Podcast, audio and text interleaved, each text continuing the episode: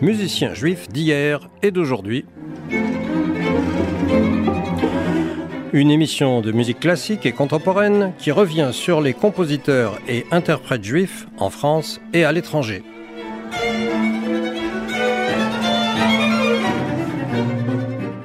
Au début du XXe siècle, plusieurs compositeurs russes juifs se sont réunis pour former la Société de musique folklorique juive. Celle-ci a connu plusieurs années d'activité florissante, prospérant même après la révolution bolchevique, jusqu'à ce que ses membres s'éparpillent pour la plupart à l'étranger, notamment aux États-Unis et en Israël.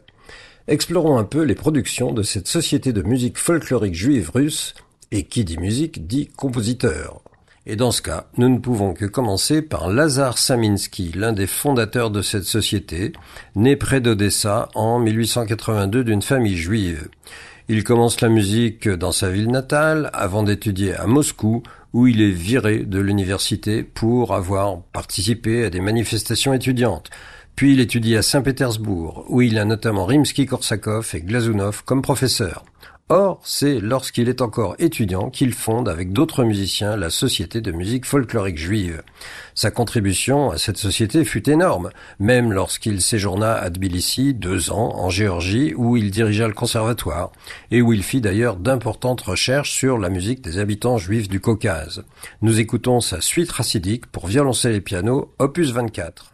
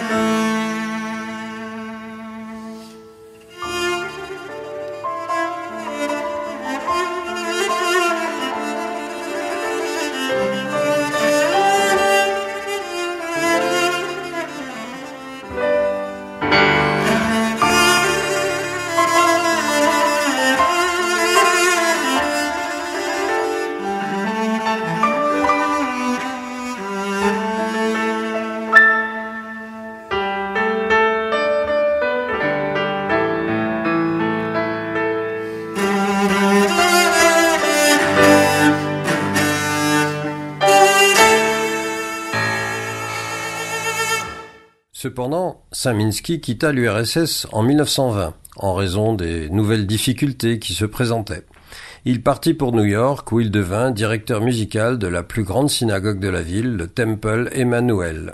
Autre membre de cette société de musique folklorique juive, Mikhail Gnessin. Fils de rabbin, Gnessin montra rapidement un talent certain pour la musique, comme ses trois sœurs aînées, qui étudièrent au Conservatoire de Moscou et fondèrent une école de musique connue sous le nom d'Académie Gnessin.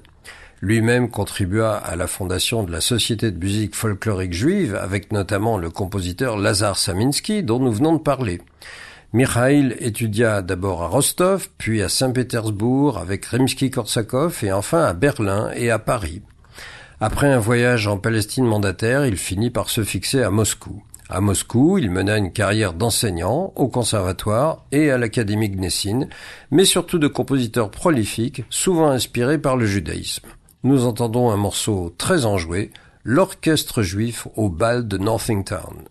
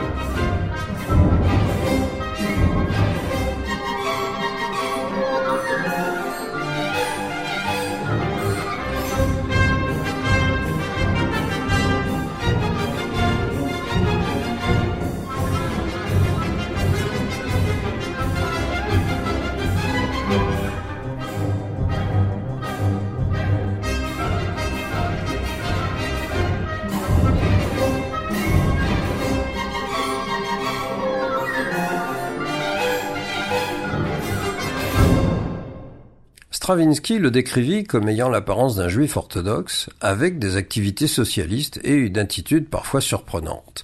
Après un dîner, Stravinsky lui fit savoir qu'il avait ressenti pour Gnessin une sympathie réciproque. Ce à quoi Gnessin répondit que, pas du tout, lui-même n'avait pas ressenti de sympathie pour Stravinsky. Sympathique.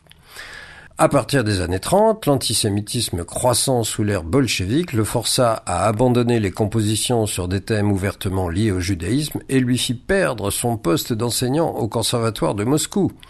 Même s'il ne fut pas inquiété autant que d'autres compositeurs juifs comme Weinberg, Gnessin se fit moins prolifique à partir de 1935. Il pensa quitter l'URSS, mais finalement y demeura, et y garda même son poste de directeur de l'Académie Gnessin jusqu'à sa mort en 1957. Alexander Crane fut un autre membre de la Société de musique folklorique juive. Dans les années 1920, il était considéré comme le représentant le plus important de l'école nationale juive du RSS. Né en 1883 à Nijni Novgorod d'une famille juive originaire de Lituanie, Alexander Crane a grandi baigné dans la tradition klezmer familiale, d'où un grand nombre d'œuvres inspirées par le judaïsme, comme cette suite Esquisse juive dont nous entendons un extrait.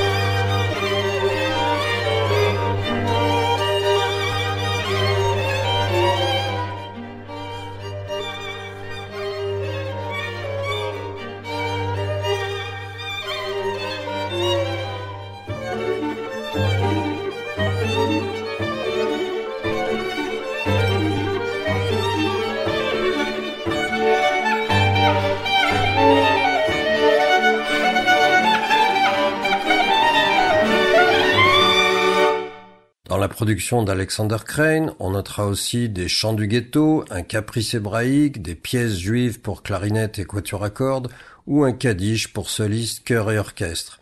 Il a aussi écrit la musique d'un grand nombre de pièces données au théâtre juif de Moscou. Crane a été à la tête de plusieurs institutions musicales officielles du régime communiste.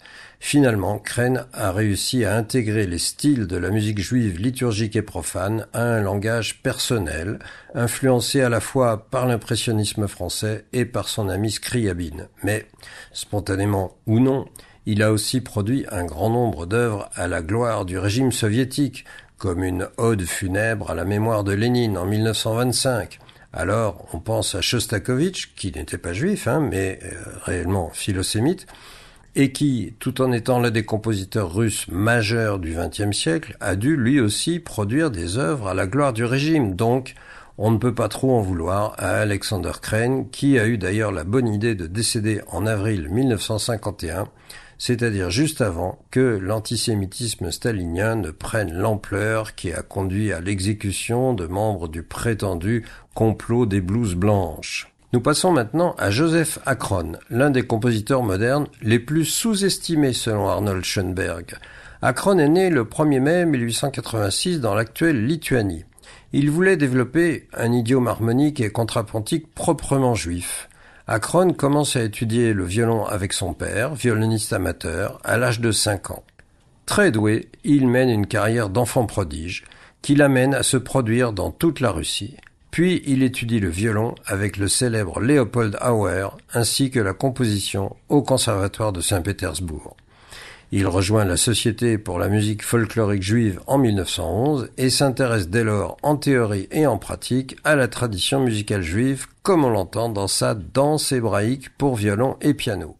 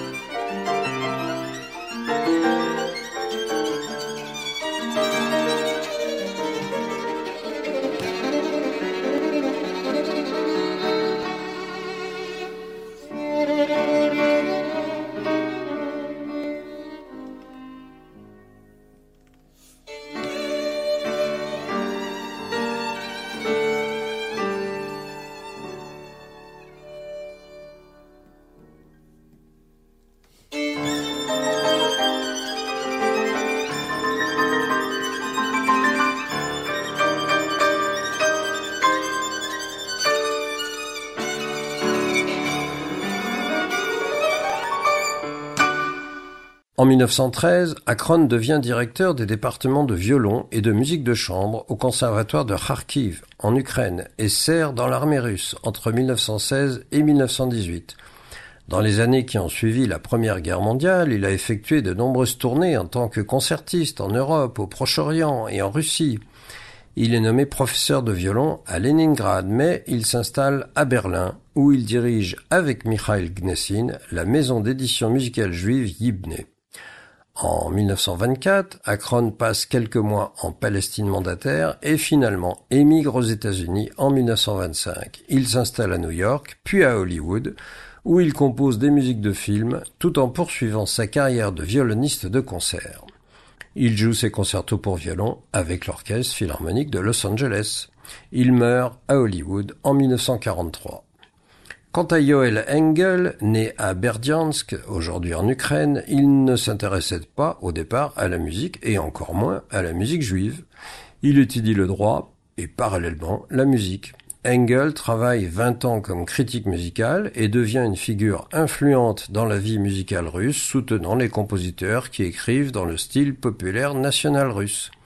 Selon le pianiste Jacob Weinberg, Engel n'avait aucun intérêt pour la musique juive jusqu'à sa rencontre avec le critique d'art Vladimir Stasov en 1899. Celui-ci aurait interpellé Engel en lui disant Où est la fierté nationale de votre propre peuple? Engel prend alors conscience soudainement de l'enjeu et développe un intérêt profond pour ses racines musicales juives. Il collecte et arrange alors des mélodies du folklore yiddish comme Si je devenais rabbin, c'est-à-dire Zolir Vern Arov, que nous entendons maintenant.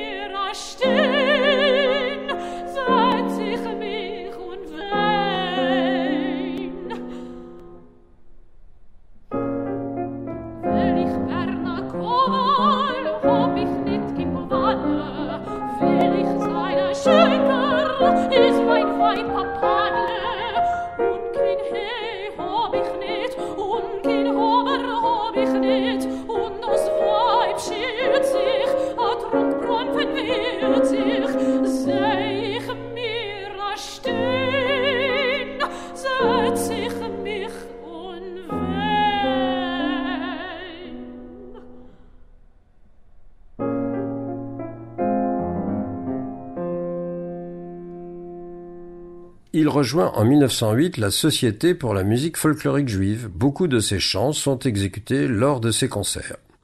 En 1912, Engel rejoint l'écrivain et ethnographe Shalom Ansky dans une expédition destinée à recueillir les chants populaires de la communauté juive, comme l'avait fait Bartok en Hongrie un peu plus tôt. Engel écrit la musique de scène pour la pièce d'Ansky Le Dibouk, puis, en raison des contraintes liées au nouveau régime, il préfère finalement émigrer. D'abord en Amérique, puis à Berlin et finalement en Palestine mandataire. En dépit de l'accueil chaleureux qu'il y reçoit, Engel a du mal à s'adapter à la vie en Palestine. J'ai été choyé à Moscou et à Berlin, écrit-il dans une lettre en 1924. Ici, personne ne sait ce qu'Engel, le compositeur, écrivit alors et ce qu'il écrit maintenant? Son état de santé se dégrade progressivement et le 11 février 1927, il meurt à Tel Aviv. Quant à Moïse Weinberg, Meshislav Weinberg, qui n'est pas le pianiste Jacob Weinberg dont nous venons de parler, on ne peut l'ignorer lorsqu'on parle de compositeur russe juif, même s'il n'a pas fait partie de la Société de musique folklorique juive, lui qui est arrivé en URSS en 1939. Weinberg fait par contre partie des compositeurs juifs qui ont souffert les plus grands malheurs sous les nazis. Né à Varsovie en 1919, il étudie le piano avec son père, puis au conservatoire. Lors de l'invasion de la Pologne par l'Allemagne nazie en septembre 1939, il parvient à fuir et à gagner l'URSS alors que toute sa famille est exterminée par les nazis. Weinberg s'installe à Minsk en Biélorussie, puis à Tashkent en Ouzbékistan, d'où il parvient en 1943 à faire découvrir ses premières partitions à Dimitri Shostakovich. Et Shostakovich apprécie l'œuvre de Weinberg et favorise son installation à Moscou. C'est le début d'une longue amitié qui ne se démentira jamais jusqu'à la mort de Shostakovich en 1975. C'est ainsi que Weinberg est incarcéré en 1953 pour ses prétendues, je cite, activités sionistes, en réalité pour des motifs antisémites. Il faut dire que, en cette période d'après-guerre, Staline avait carrément viré à l'antisémitisme féroce. Or, Shostakovich fait signer une pétition qu'il adresse à Lavrenti Beria, l'effroyable chef du NKVD, pour venir en aide à Weinberg. Il faut bien réaliser le risque pris par Shostakovich qui, bien que compositeur officiellement reconnu, n'était pas à l'abri de représailles de l'administration stalinienne. Et à la suite de la mort de Staline, le 5 mars de la même année, Weinberg retrouve finalement la liberté. Les années 60 voient la consécration de sa musique avec une œuvre immense comportant notamment 22 symphonies. Nous écoutons un extrait de sa troisième symphonie.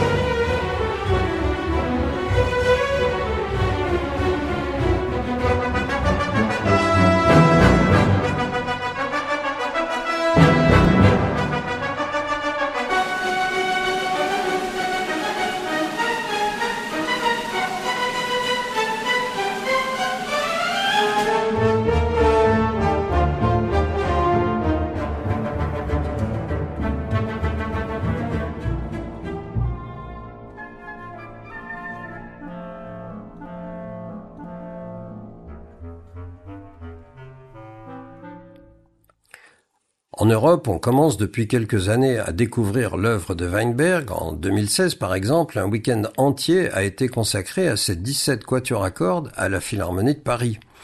En 1990, Weinberg reçoit le prix d'État de l'URSS. Toutefois, ses malheurs ne s'arrêtent pas là, puisque ces dernières années sont assombries par la maladie, notamment la maladie de Crohn, maladie intestinale dont la fréquence est connue pour être élevée chez les juifs ashkénazes. Il meurt le 26 février 1996 à Moscou dans la plus grande précarité.